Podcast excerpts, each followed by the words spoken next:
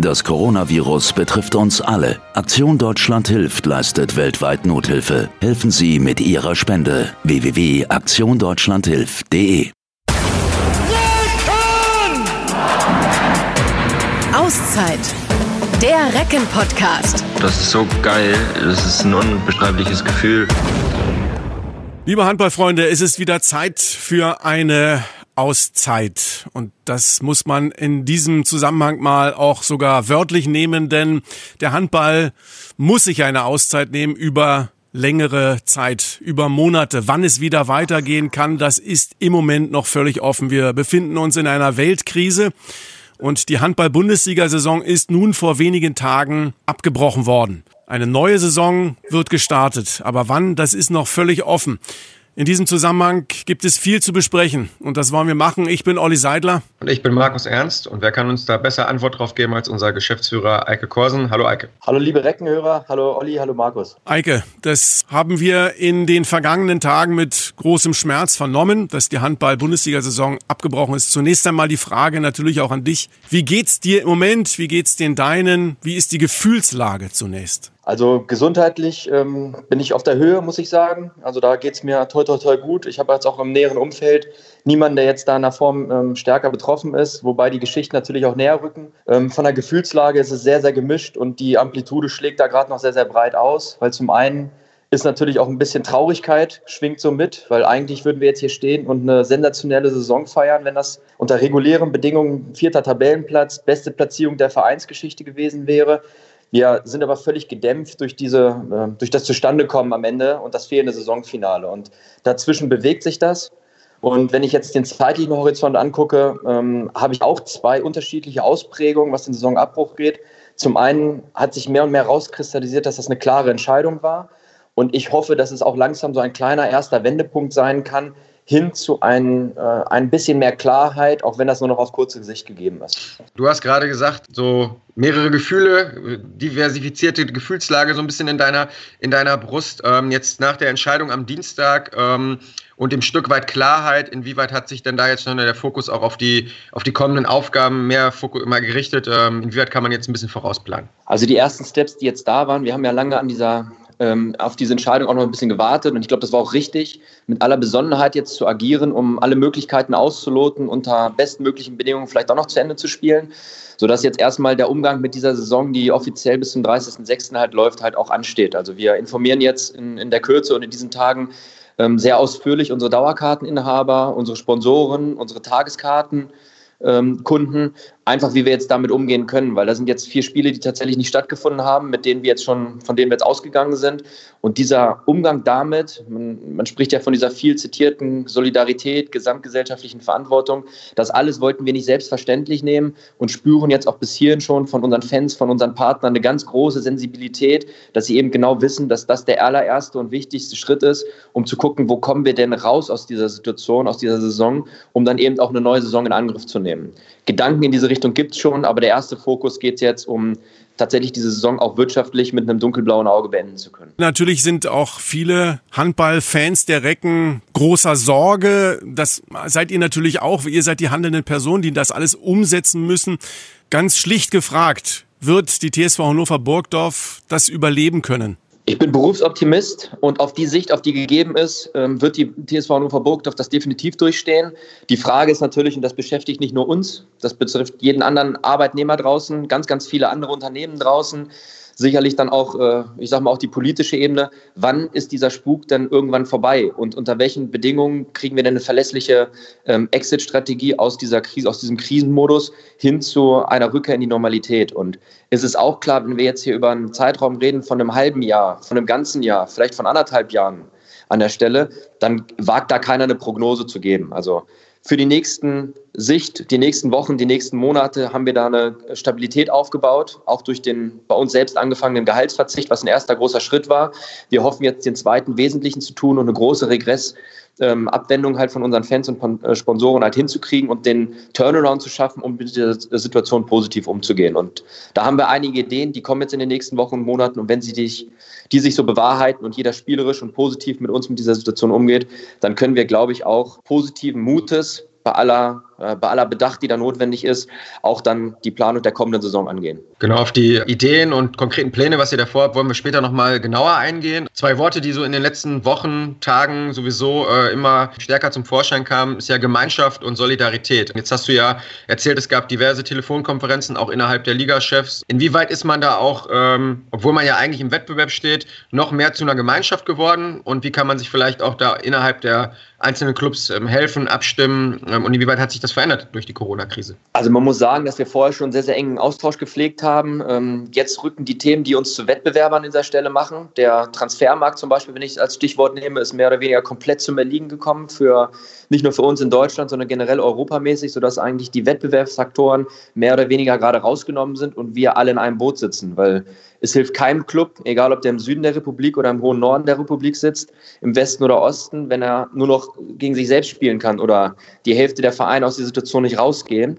Ähm, sodass es da ein großes, ähm, große Sensibilität oder ein großes Gefühl dafür gibt, dass wir als Liga auch rauskommen wollen. Diesen Titel stärkste Liga der halt, äh, Welt ging es natürlich auch über diese Situation hinaus zu erhalten. Und man muss ja auch sagen, dadurch, dass wir ähm, immer mal wieder so häppchenweise in dieser gesamten Dynamik, da war mal Berlin vorne, mal Bayern vorne, mal Niedersachsen vorne. Da war sehr, sehr wertvoll mit den einzelnen Clubs, die natürlich auch regional da sehr, sehr gut vernetzt sind, schon vielleicht ein oder zwei Tage Informationsvorsprung zu kriegen, um halt auch sich gedanklich auf neue Situationen schon einstellen zu können. Und das war extrem wertvoll, weil auf die ganzen äh, Herausforderungen waren wir natürlich in Kanzlerwurm irgendwie vorbereitet. Und da helfen halt emotionaler Beistand, informativer Austausch. Und das ist gerade in besonderem Maß in dieser Situation unter uns gegeben. Was auch immer kommen wird, die Wahrscheinlichkeit ist ja enorm groß, dass das Letzte, was wieder an den Start gehen wird, dann Veranstaltungen sind in Hallen, wo möglicherweise bis zu 10.000 Menschen zusammenkommen. Bennett Wiegand vom SC Magdeburg hat vor ein paar Tagen davon gesprochen, dass er Handball-Bundesliga erst wieder ab Januar 2021 sieht. Gibt es irgendetwas, was euch einen Horizont aufgezeigt hat, wo man sagen kann, da könnte eventuell wieder irgendetwas gehen? Also wir sollten, so habe ich es zumindest gehandhabt, jetzt nicht zu viele Szenarien bis ins allerletzte Detail durchdenken, die mal anzudenken und sich darauf vorzubereiten. Ich glaube, das macht Sinn, aber ich, ich glaube an der Stelle, an der wir jetzt sind, und wie gesagt, es geht momentan noch in zu ganz, ganz wesentlichen Teilen die Saison stabil irgendwie bis zum 30.06. durchzukriegen. Das ist jetzt die Momentaufnahme, die uns durch die nähere Zukunft bringt. Danach ist der Blick erstmal ja bis zum 31.08. jetzt gesetzt, teilweise jetzt durch Berlin. Wenn ich jetzt die, die Informationen der letzten Woche halt auch angeguckt habe, haben wir einen Horizont bis Mitte Oktober, wo eine Größenordnung ist mit 5000 Zuschauern bei großen Großveranstaltungen. Das sind ja dann schon mal Steps, mit denen man umgehen kann, weil 5000 Zuschauer ist so ungefähr die Durchschnittszuschauergröße in der Handball-Bundesliga. Da müsste man gucken, wie weit das, was das im Detail halt bedeutet, wie die Entwicklung dann in ein, zwei Monaten ist, wo wir immer noch genug Vorlauf hätten, um im September Oktober ein Einstiegsszenario wieder konkreter zu fassen.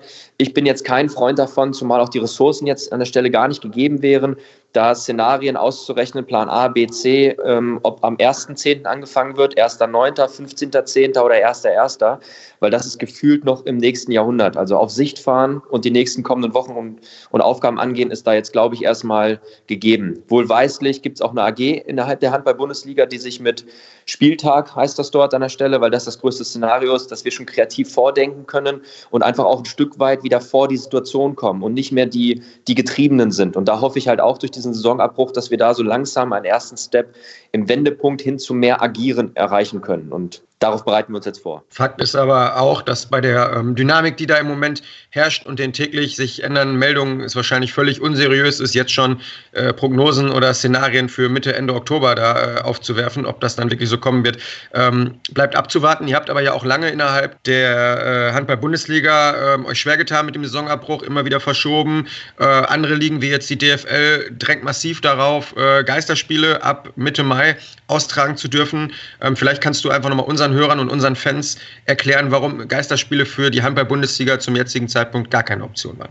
Also zunächst muss man jetzt mal festhalten, dass man, ähm, auch wenn das durch den Spitzensport bisher mal eigentlich gerne so in einen Topf geworfen wird, dass man sicherlich die Voraussetzungen von einer Outdoor-Sportart mit verhältnismäßig ähm, deutlich geringerem Körperkontakt, sowohl in Trainingssituationen als auch in, in der einigen Spielsituationen vom Fußball, zu einer Indoor-absoluten Vollkontaktsportart, wie jetzt wir im Handball unterwegs sind, dass da, glaube ich, eine, die Vergleichbarkeit eher bedingt gegeben ist, sodass es da unterschiedliche Voraussetzungen gibt. Und zum Zweiten muss man auch festhalten, dass unsere Organisations- und Wirtschaftssituation eine ganz andere ist. Also da geht es um dieses Stichwort TV-Gelder, wurde ja auch in der Öffentlichkeit schon viel bemüht. Wir haben da eine ganz andere Aufteilung in der Totalen macht dann der TV-Beitrag oder der Zentralvermarkter der Lös auch bei uns ein ordentliches Stück des Kuchens halt aus, ist aber prozentual gesehen jetzt nur 5% und nicht die deutlich, deutlich höheren Werte, wie das im Fußball ähm, weiterhin der Fall ist oder kolportiert wird, sodass wir uns da einfach auch eine Machbarkeit stellen müssen. Und wirtschaftlicher Bedacht, das ist, steht momentan in dieser Phase über allem Handeln, ähm, damit wir einfach eine mittel- und langfristige Perspektive halt aufbauen können. Und da gab es auch noch eine dritte Ebene, wenn ich mir jetzt vorstelle, weil wir haben als Individuum, mit, auch als Arbeitgeber mit einer Arbeitfürsorge, Arbeitgeberfürsorgepflicht, wenn ich an unsere Spanier denke, die aus ihrem nächsten Umfeld da Horrormeldungen ähm, vom südlichen Kontinent Europas irgendwie bekommen. Und denen sollte ich jetzt sagen, sie sollten nach den ganzen drastischen Maßnahmen morgen wieder sich in eine Trainingssituation begeben, die deutlich nicht zu vereinbar ist aus meinem persönlichen äh, Zusammenhang mit allen Hygienevorkehrungen, äh, die so äh, gegeben sind, dann glaube ich, ist das auch schwer zu erklären. Und auf absehbare Zeit, mittelfristig, sehe ich einen großen Nutzen für den Sport, um einfach auch eine gewisse gesellschaftliche, mentale Fitness Alltagsthemen, positive Themen wieder nach draußen zu transportieren. Ich glaube, da haben wir auch als Spitzensport und auch als Handball eine große Verantwortung. Die ist jetzt aber, sehe ich, nicht gegeben in den nächsten zwei, drei Monaten. Da müssen wir uns sicherlich Richtung Herbst Gedanken machen, wie wir dann auch dieser Vorbildfunktion gerecht werden können und mit aller Bedacht, was die gesundheitliche Vorsorge unserer Mitarbeiter, aber auch das Signal nach draußen halt angeht, dass es Möglichkeiten und Wege geht, mit diesen Beschränkungen, die uns auferlegt wurden, ähm, dann auch umzugehen und trotzdem unsere Geschichte weiterzuerzählen. Und darauf wird es dann irgendwo ankommen, aber das wird sicherlich für die nächsten anderthalb Monate der Fall sein müssen. Eike, dann noch mal ganz kurz, du hast es eben gerade auch schon angesprochen, dass das natürlich neben den wirtschaftlichen Aspekten auch eine individuelle Ebene gibt. Wie erlebst du das für deine Spieler, die bei der TSV Hannover Burgdorf unter Vertrag sind? Wie haben die den Saisonabbruch aufgenommen? Was ist das für ein emotionaler Punch auch in einer solchen Situation, wenn man auch sieht, dass ein Morten Olsen, ein Timo Kastening, ein Joshua Thiele und so weiter dann ihre letzten Spiele gemacht haben im März, die Niederlage gegen Göppingen daheim als, als letztes Spiel, als Schlusspunkt eigentlich einer fantastischen Saison der Recken. Wie ist das angekommen? Also zunächst einmal muss man sagen, dass der größte emotionale Tiefpunkt ähm, gar nicht mehr diese Entscheidung des Saisonabbruchs eigentlich war. Da war, das kam jetzt nicht mehr so riesig überraschend, zumal wir seit Anfang der, der Situation, seit Anfang Mitte März sehr, sehr transparent, sehr, sehr offen auch mit unseren ähm, Spielern umgegangen sind in der Situation und auch für mögliche weitere Schritte schon sensibilisiert haben. Und dadurch, dass wir nun auch sehr, sehr mündige Spieler haben, die sehr reflektiert sind, ähm, haben die, glaube ich, schon auch ein großes Verständnis dafür, was da gerade draußen passiert und dass Handball-Bundesliga jetzt momentan nicht der absolute Fokus ist. Nichtsdestotrotz gibt es aber auch die andere Seite, weil das ist unsere existenzielle Grundlage. Und Spieler, gerade wenn ich jetzt auch an Cristiano Galde zum Beispiel auch denke, der jetzt keinen Vertrag über den ersten siebten hinauskriegt, der ganze Transfermarkt liegt brach, der ist Handballprofi, das ist seine Lebensgrundlage, die ist ihm jetzt völlig genommen. Der ist was erzählt man, wie geht man mit solchen Spielern um? Also da ist eine große Sensibilität gefragt, großer Halt untereinander. Ich weiß auch, dass die Spieler im Einzelnen Austausch, im Austausch sind. Dann machen auch unsere Kapitäne Fabian Böhm und Timo Kastening, glaube ich, so wie ich das mitkriege, einen riesen, riesen Job, dass sie immer mal wieder anrufen mit den einzelnen Spielern und auch emotional abholen, was jetzt zum Beispiel mir auch gar nicht so in der Situation zeitlich und inhaltlich möglich wäre. Ähm, ich erfahre da eine große Reflektiertheit, großes Verständnis, große Besonnenheit aber natürlich auch eine gewisse Traurigkeit, dass wenn man in so einem Flow und in so einem Run ist und auf Null von heute auf morgen runtergerissen ist, dass man das auch erstmal verarbeiten muss. Und ich glaube, das werden wir nicht heute oder morgen erfahren, sondern das wird wie bei vielen anderen psychologischen Prozessen sicherlich dann irgendwo so in ein, zwei Monaten mit der Rückschau nochmal deutlicher kommen, wenn dann wirklich auch vielleicht der Moment kommt, 14. Mai ist für mich so ein Stichwort, wenn wir hier zu Hause die Saison gegen Leipzig normalerweise beendet hätten. Das werden so einzelne Momente sein, die sicherlich auch für jeden unterschiedlich sind. Aber dieser Zusammenhalt und auch ähm, die einzelne Besonderheit der Spieler, das ist schon sehr, sehr ausgeprägt, muss man sagen. Jetzt gibt es ja in Europa unterschiedliche Antworten auf die Corona-Krise. Du hast es schon angesprochen. Die Spanier bei uns, Carlos Ortega, Torjäger Ica Romero oder Christian Ugalde hat es ganz schlimm getroffen. Man darf fast gar nicht vor die Tür gehen. Wir haben aber auch mit Alfred Jönsson in Schweden in der Mannschaft, äh, wo die Corona-Maßnahmen ja ganz andere sind, wo man teilweise noch volle Cafés sieht. Deutschland liegt wahrscheinlich irgendwie so äh, in der Mitte bei den Maßnahmen äh, zwischen Spanien und Schweden. Kriegst du da auch unterschiedliches Feedback von, von den Spielern, also so im Vergleich? Also da natürlich alle jetzt von unseren Spielern auch die Base hier in Deutschland haben, ist das jetzt mal der, der Status, der mitbekommen ist. Allen voran muss ich sagen, ähm, dass natürlich Carlos und Ika, die jetzt durch dem, in dem Land, was am massivsten betroffen ist, aber auch Domenico Richtung Italien, dass die natürlich vor allen Dingen zeitlich deutlich eher äh, sensibilisiert waren, was das an, an, sich bedeutet und sich auch dieser Situation jetzt, was das Thema Nachbarschaftshilfe angeht, ähm, deutlich eher anschließen. Also ich kann jetzt gerade von einer SMS, die ich gestern Morgen von Carlos gekriegt habe, proaktiv berichten. Der, der schreibt mir nochmal proaktiv, wenn wir irgendwelche Aktionen haben in dieser Situation, sei es einkaufen, um anderen Leuten auch zu helfen, für, für die Situation draußen für Aufklärung zu sorgen, irgendwas Positives nach draußen zu senden, dann sollen wir auf ihn zählen. Und ich glaube, so eine Haltung, die ist gar nicht hoch genug zu bewerten, wenn man selbst Freunde im Umfeld hat, die ihre Väter verloren haben während dieser Phase. Aus ganz unterschiedlichen Gründen, weil da einfach ein Gesundheitssystem zusammengebrochen ist. Und das muss man diesen Spielern einfach sehr, sehr hoch anrechnen. Insgesamt, glaube ich, wissen alle sehr, sehr stark zu schätzen, dass ähm, wir hier in Deutschland doch ein relativ stabiles System haben und bei allen Einschränkungen doch noch ähm, ja, mit, mit, mit Ruhe und Besonnenheit und jetzt nicht mit, mit Panik zwingend in dieser Situation halt umgehen müssen. Eike, du hast gerade den 14. Mai als letztes Heimspiel gegen Leipzig angesprochen. Es wäre dann ja zwei Tage später auch in äh, der ZAG Arena bei uns in Hannover das All-Star-Game gewesen, wo ja auch Recken mit dabei gewesen wären. Dazu wäre ja auch noch im April eigentlich Final Four ein absolutes Highlight, das angestanden hätte. Wird das Final Four 2020 auf 21 verlegt? Wird ein neues Handballturnier ausgespielt? Weißt du da schon was? Dieses Final Four ist für uns ja, war vor der Zeit schon ein ganz, ganz großer Anker und ein ganz großes Ziel, auf das wir hingearbeitet haben. Und um das ganz deutlich zu sagen, das bleibt es auch jetzt, weil da gab es überhaupt keine Diskussion drüber, dass wir auch jetzt in dieser Phase, es gab einen Alternativtermin Ende Juni, da reden wir über eine weitere Verschiebung. Dieses Final Four 2020 wird mit den bisher qualifizierten Mannschaften sicherlich dann wahrscheinlich mit veränderter Mannschaftsstärke ähm, Timo Kastening wird dann wahrscheinlich eher rot tragen als grün. Aber ich glaube, das rückt angesichts dieser Entwicklung deutlich in den Hintergrund. Also Timo Kastening, der mit uns ins Final Four eingezogen ist, der gegen Melsung gespielt hätte, würde dann dementsprechend 21 für Melsungen gegen die Recken spielen.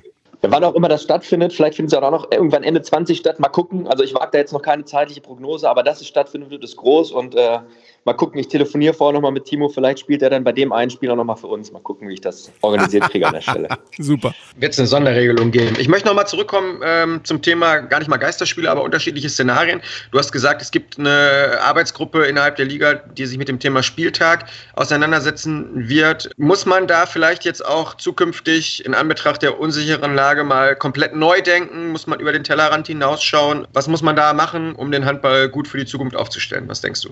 Wenn ich dieser Situation etwas Positives gewinnen kann, dann gibt, glaube ich, diese erzwungene Entschleunigung, so wenn man es denn mental zulässt, glaube ich, viel Raum für neue Kreativität. Das merke ich hier bei meinem Kollegen hier bei uns in der Recken-Geschäftsstelle, das merke ich aber auch in der Liga. Und so wird dort auch gedacht. Also wir haben ja zum Beispiel über Medienspiele wird schon halblaut, sage ich mal, nachgedacht.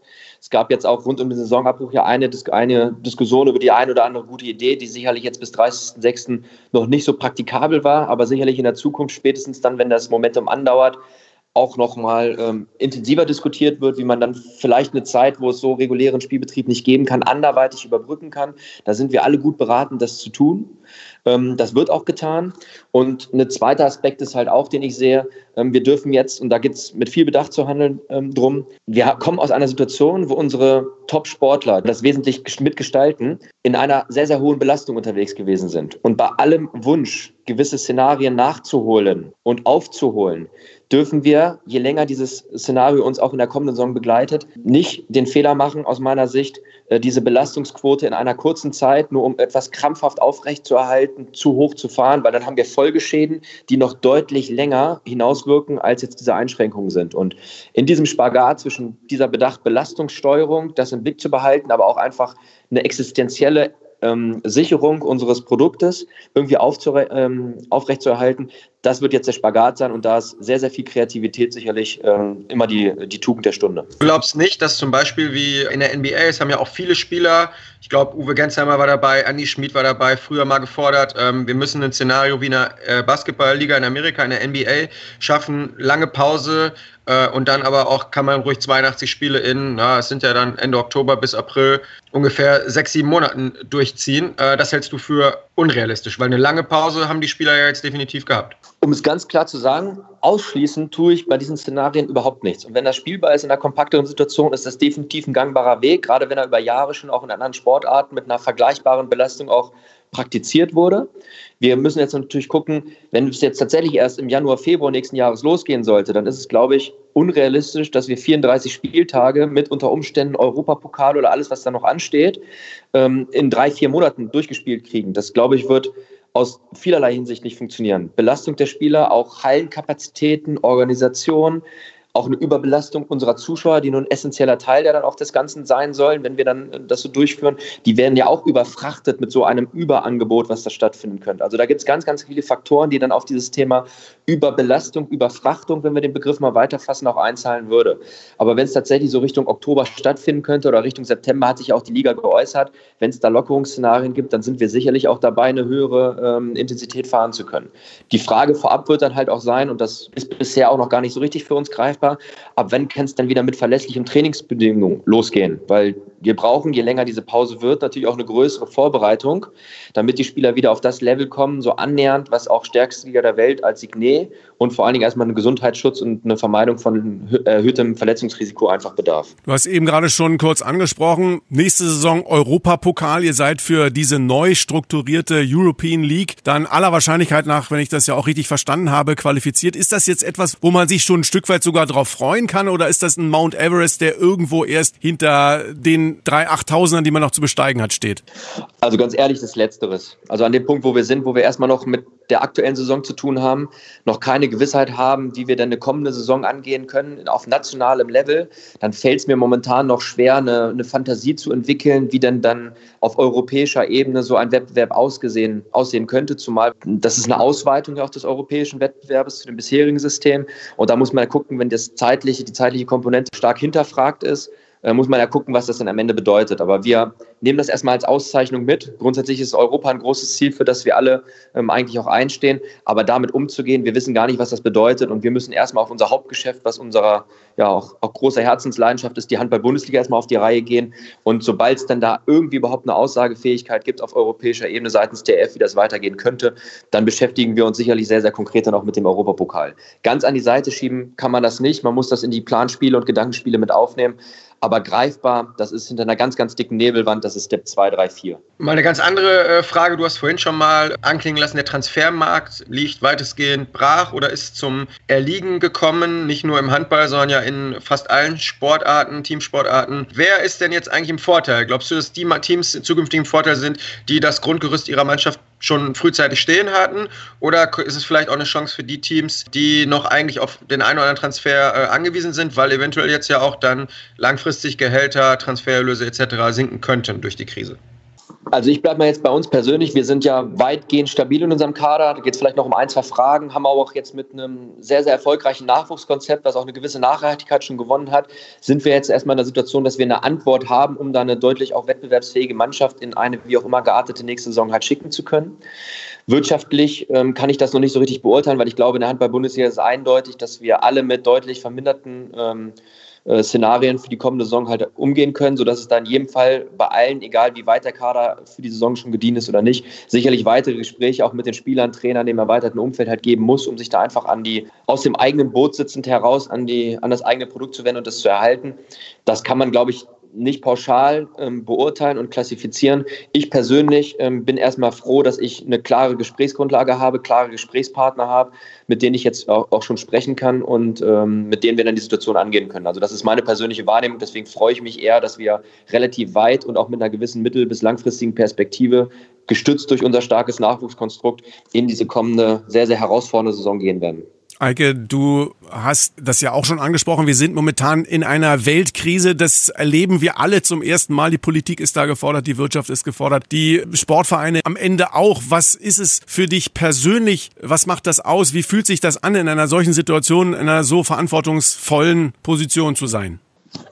Ja, also erstmal muss ich sagen, ich fühle mich nicht alleine. Das ist, glaube ich, etwas, eine, eine, eine, große Lehre, die wir vielleicht in den ersten drei Wochen anders gespürt haben, wo man eher mit sich selbst zu tun hatte. Ähm, je weiter die Situation vorangeschritten ist, empfinde ich eigentlich und erkenne auch, wir sind nicht alleine. Und das schweißt groß zusammen an der Stelle. Ich schlage jetzt mal die Brücke zu einem anderen Sportereignis, was auch diese Woche hätte eigentlich stattfinden sollen. Wenn ich jetzt an den Hannover Marathon zum Beispiel denke, wo ich mich jetzt auch diese Woche gerade auch mit Stefanie Eichel viel ausgetauscht habe, das schweißt zusammen, dass wir nicht alleine stehen und wir gemeinsam einen gemeinsamen Feind haben. Und das weiß auch, glaube ich, der, der Sportler, wenn man ein gemeinsames Ziel hat, auf das wir alle hinarbeiten, das kann viel Kräfte freisetzen und auf diese Position setze ich. Und wir wollen als Sportler mit dieser Aufstehmentalität und es scheint vielleicht, dass wir als großer Underdog jetzt gegen den scheinbar übermächtigen Corona-Gegner antreten, aber ich hoffe, dass wir durch eine positive Haltung, durch durch Mut, durch Tatkraft, ähm, durch Entschlossenheit und durch einfach positive Gedanken und Geschichten, die wir auch in den kommenden Wochen erzählen wollen, dazu beitragen, dass wir nicht eine angstgetriebene, verunsicherte Gesellschaft sind, sondern einfach proaktiv mit dieser Situation umgehen und uns auf das Positive, was vielleicht auch daraus erwachsen kann, konzentrieren können, weil negative Auswirkungen, die können wir nur bedingt beeinflussen. Wir versuchen, die zu vermindern. Wir versuchen einfach, diese Situation positiv zu gestalten, anzunehmen, ähm, um nicht darüber ins Grübel zu geraten und da vielleicht auch persönlich oder emotional zu zerbrechen. Jetzt ist ja auch die passende Zeit oder der perfekte Zeitpunkt für, für viele kreative Lösungen. Überall sieht man, wie Menschen neue Ideen entwickeln, Zukunftsprojekte auf einmal angehen, was vielleicht noch vor Monaten undenkbar gewesen wäre. Ähm, du hast vorhin angesprochen, so sucht den engen Kontakt logischerweise zu den Fans, zu den Partnern. Was ist da von Seiten der TSV Hannover Burgdorf in naher Zukunft geplant? Also es gibt ja zwei Steps. Zum einen ist das, was wir jetzt schon bisher für die vier ähm, Spiele eigentlich auch vereinnahmt haben in der Vorsituation. Das ist bei wegbrechenden Einnahmen und äh, auf einem gewissen, deutlich geringeren Niveau, aber weiterlaufenden Kosten erstmal wichtig für uns, dass wir eine Perspektive haben, überhaupt über die kommenden Wochen und Monate planen zu können und Aktionen angehen zu können. Das haben wir jetzt schon vorbereitet und wir wollen ähm, positiv damit umgehen. Und wir haben so dieses eine gemeinsame große Ziel. Wir wollen uns persönlich in der Reckenfestung wiedersehen. Ein, wie wir das so schön sagen, Sieg der Gemeinschaft feiern, wenn wir zusammenkommen. Und da geht es gar nicht darum, gegen welchen Gegner wir dann am Ende auf dem Spielfeld stehen und ob wir gewinnen oder verlieren, sondern es geht alleine um diese Zusammenkunft. Und das ist jetzt das große Ziel, hinter, der wir, hinter dem wir unsere Fans vereinen wollen. Und daran wollen wir sie beteiligen.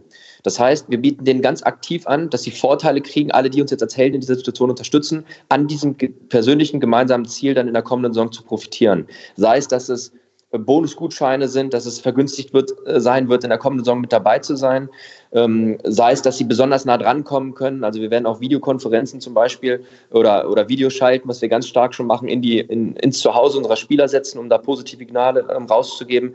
Und wir planen halt auch, und das ist noch nicht ganz spruchreif, in den kommenden Tagen und Wochen halt auch so eine Art Erlebniswelt zu gestalten, indem wir anders, als es sonst beim Handball-Heimspiel möglich ist, unsere Fans und unsere Sponsoren halt äh, involvieren können, um da eine andere Art von Plattform zu schaffen, die eben nicht nur Handball bedeutet. Wie ist das mit den Fans momentan? Was kommt da zurück? Wie erlebt ihr das? Ist da ein Stück weit auch die Größe der Unterstützung zu spüren? Ist da auch die Betroffenheit schon mit aufgenommen worden? Also Betroffenheit ist das, was wir gemeinsam teilen. Und ähm, ich, muss, ich muss mich einfach an dieser Stelle nochmal ganz explizit bedanken dafür, dass zum einen wir ganz, ganz viel mutmachende Signale gekriegt haben, sei es Verzichtserklärungen, sei es auch jetzt schon, ich will die Dauerkarten fürs nächste Jahr kaufen, ohne zu wissen, was es genau bedeutet. Ähm, sei es aber auch zu sagen, Mensch, ihr schafft das und wir finden die Kommunikation gut oder einfach nur sich ruhig und besonnen zu verhalten und einfach abzuwarten, bis auch wir Informationen haben, auf denen wir Aktionen vorbereiten können. Das war jetzt bis vor ganz, ganz wenigen Tagen gar nicht der Fall, weil wir auch noch im luftleeren Raum unterwegs sind und diese Besonnenheit im Umgang und dieser, diese Geduld, diese Wertschätzung und auch dieses mutmachende Vorausgehen denjenigen, die das in dieser Situation halt auch möglich ist, das können wir gar nicht hoch genug bewerten. Und wir hoffen, wenn wir dann, wir machen das jetzt auch dieser Tage, kommunizieren an unsere Fans unsere Ideen, dass die mit einer zumindest vergleichbar großen Geste dort draußen auch angenommen werden, dass sie sehen, wie wertschätzend wir das halten. Das kann man mit einzelnen Worten und im Einzeldialog, glaube ich, gar nicht zum Ausdruck bringen. Das ist das Fundament, auf dem direkt durch diese Situation getragen werden. Und davon hängt es ab und da kommt es auf jeden Einzelnen an, egal ob groß oder klein in diesem Beitrag. Und das versuchen wir durch unsere zukünftigen Aktionen einfach an, einigermaßen angemessen, soweit es uns möglich ist, zu honorieren. Man sagt ja immer den Satz, nach einer Krise kommt man stärker ähm, hervor. Wie realistisch siehst du das, dass der Handball insgesamt, aber auch die Recken, vielleicht wenn die Corona-Zeit vorbei ist, sogar stärker denn je sein können? Ich klammer mal diesen Begriff Stärke aus, weil da müssen wir jetzt genau gucken, was heißt das? Sind wir dann sportlich besser als vorher? Sind wir dann wirtschaftlich besser als vorher? Ähm, sind soziale Werte, die besser sind als vorher? Also das ist immer schwierig zu sagen, was dann am Ende des Tages tatsächlich stärker sein soll. Ich habe so die vage Hoffnung, weil wir waren, glaube ich, auch vorher in einem, haben ja ganz, ganz viele eher Luxusprobleme gehabt, auch in unserer Gesellschaft. Und ich glaube, wenn man jetzt mal über eine gewisse Zeit mit gewissen Entbehrungen auch mal konfrontiert sind, die viele aus den aktuell ja, aus den aktuellen Generationen nicht so erlebt haben, wenn die einmal mitkriegen, was es jetzt eigentlich bedeutet, nicht ins Restaurant gehen zu können, nicht die Freunde zu treffen, nicht Vorbilder zu haben, die sich sportlich engagieren, sich selbst vielleicht auch nur eingeschränkt sportlich beteiligen zu, oder betätigen zu können an der Stelle. Ich glaube, dass es danach eine große Sehnsucht und eine große Wertschätzung dafür geben wird. Und ich glaube, dass wenn wir mit diesem sozialen Engagement, was wir Recken verbinden nennen, wo wir Maskenpflicht ist jetzt das Thema, wo wir einfach dafür sensibilisieren wollen, wir sensibilisieren für Hygienemaßnahmen an dieser Stelle und wenn man, glaube ich, diesen Spagat halt hinkriegt zwischen, wir wollen selber uns stabilisieren, weiter als Vorbilder in unserem Kerngeschäft Sport agieren und auf der anderen Seite aber auch jetzt in dieser Phase gerade zeigen können, wo der Sport keine große Rolle spielt,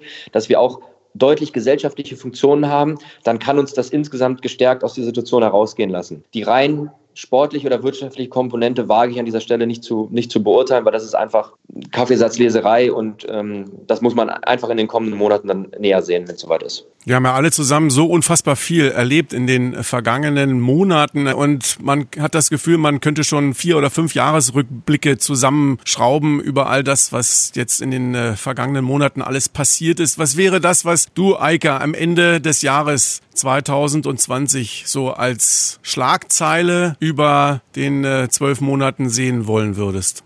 Ich würde super gerne lesen dass wir eine Offenheit haben, ähm, eine offene Kultur in unserer Gesellschaft haben, dass jeder auch sich eingestehen kann, dass das eine außergewöhnliche Herausforderung war, die sicherlich nicht nur mich, sondern auch einige andere in unserer Gesellschaft auch emotional stark gefordert und in dem Moment vielleicht auch überfordert hat, weil das empfinde ich als große Stärke, Schwächen eingestehen zu können. Und wenn man sich dann in der weiteren Verlauf auch besinnt darauf, dass jetzt viel Kreativität entsteht, glaube ich, dass diese positiven Momente, die man mitnehmen kann, vielleicht am Ende dieses Jahres das Ganze auch überwiegen. Bei uns ist das vielleicht diese Erlebniswelt, bei uns ist das vielleicht die großen Verzichts- und Dankeaktionen, die wir mit unseren Fans und Sponsoren zusammenhängen und vielleicht am Ende auch diesen Jahres schon ein großes Final Four in Hamburg oder das erste Spiel hier in der Rickenfestung in Hannover, wo wir wieder zusammenkommen. Mit viel Bedacht, mit viel Geduld, mit vielleicht, also ich glaube, ich werde vielleicht auch die eine oder andere Träne im Auge haben, wenn das dann loskommen könnte und wir tatsächlich dann gestärkt auf diesem Spielfeld stehen können. Und das ist, glaube ich, dieses Bild, wie wir uns dann wieder in den Arm liegen und sagen, wir haben diese Herausforderung, die so groß war wie seit einem halben Jahrhundert mindestens nicht mehr für uns, glaube ich, dann, dann ist das ein Bild, was für 2020 stehen kann. Und ich hoffe, dass dann möglichst wenig davon, von den negativen Folgen uns in 2021 noch begleiten wird. Ich sehe jedenfalls auch beim äh, Olli Seidler schon das Funkeln in den Augen. Unsere Hörer können es nicht sehen, wenn er dann das erste Mal wieder im Stadion für Sky sitzt und ein Fußballspiel mit Zuschauern kommentieren darf. Gerne ich, auch ein Handballspiel. Gerne auch in der ZAG Arena. Okay, Eike, das war ein perfektes Schlusswort. Äh, du hast uns quasi die Abmoderation vorweggenommen. Erstmal vielen Dank, dass du äh, hier im Podcast zu Gast warst, uns und unseren Fans vor allem, unseren Partnern, einen Einblick in die aktuelle Gemengelage gegeben hast und auch schon einen Vorausblick auf das, was da kommt. Da kommen, glaube ich, ganz spannende Sachen mit der Reckenerlebniswelt auf uns zu. Da freuen wir uns alle drauf und natürlich freuen wir uns auch drauf, wenn wir zeitnah mal wieder in der ZAG Arena oder Swiss Life Hall oder wo auch immer dann ein Handballspiel sehen können. Vielen Dank, Eike. Ich wäre auch riesig froh darum, wenn wir dann wieder einen Podcast haben, wo wir nicht über Skype oder Teams zusammengeschaltet sind, sondern wenn wir alle wieder beieinander stehen können. Das wäre fantastisch und natürlich euch alle auch wieder in den Arm nehmen zu können.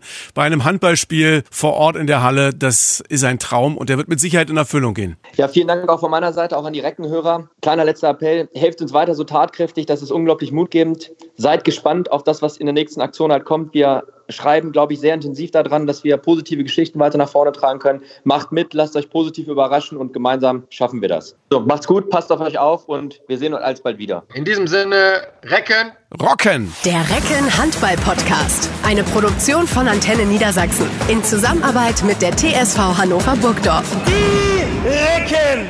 Euch hat dieser Podcast gefallen? Dann hört doch auch den Mama Talk. Ebenfalls eine Produktion von Antenne Niedersachsen.